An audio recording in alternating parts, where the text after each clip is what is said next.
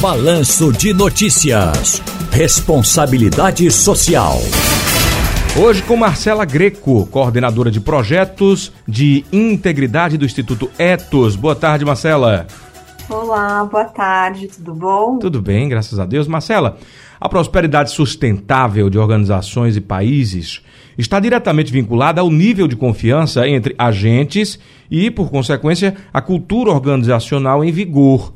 Ter uma gestão ética e transparente, estruturar uma governança com princípios de integridade proporciona mais eficiência para as empresas e estimula a concorrência leal, favorecendo um ambiente de mercado propício para negócios sustentáveis e responsáveis.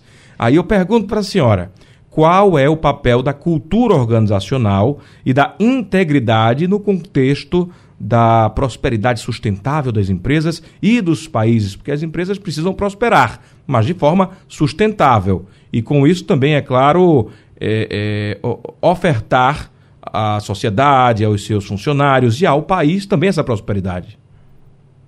Claro, bom, acho que para a gente começar, né, para ter uma, de fato, uma sustentabilidade nessa empresa, né, para ela ter uma vida ali a longo prazo, de fato, sustentável, é preciso ter uma organização, né? Então, essa transparência e essa governança, ela necessariamente tem que fazer parte e, e, todos os aspectos ali de cultura e integridade da empresa. Então, não tem hoje como uma empresa prosperar a longo prazo se ela não tem uma estrutura de governança e de ética, um código de conduta ali, de como ela vai fazer negócio, né, como ela vai falar com a sociedade e também como ela vai interagir também com a sua cadeia, né, com as outras empresas e com o próprio mercado.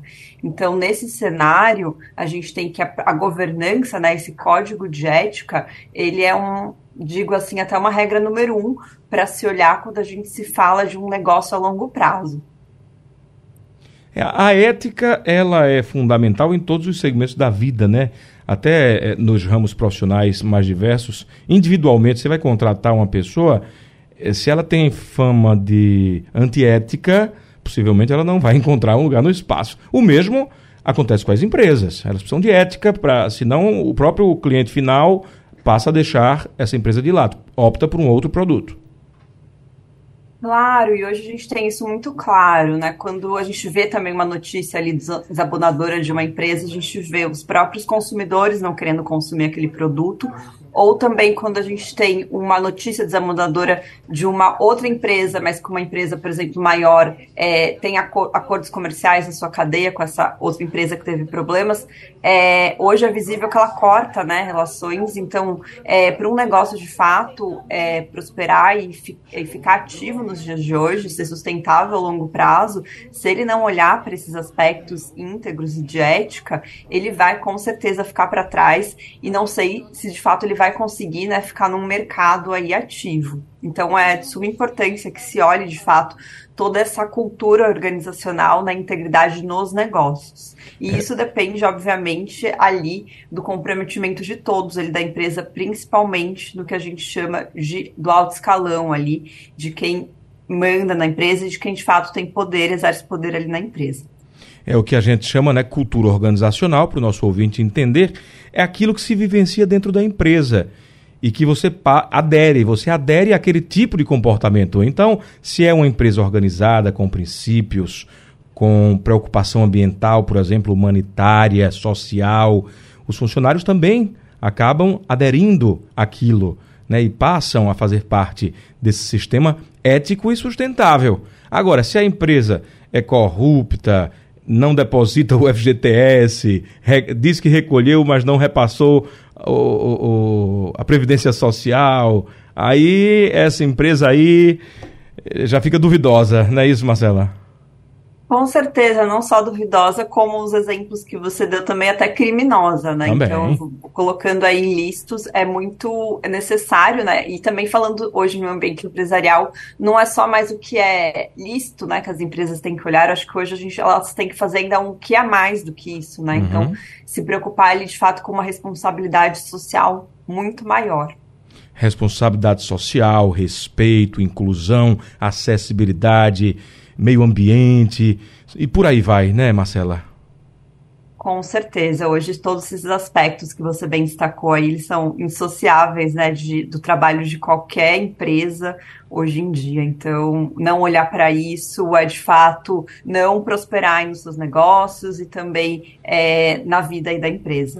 Com as redes sociais, isso ficou ainda mais latente, né? Porque a sociedade cobra.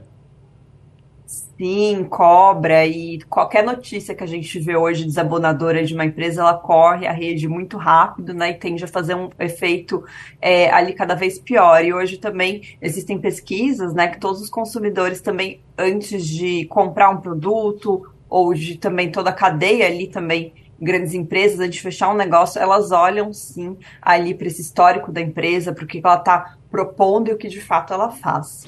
Para a gente finalizar, quais são as vantagens de se promover uma cultura de integridade nas empresas?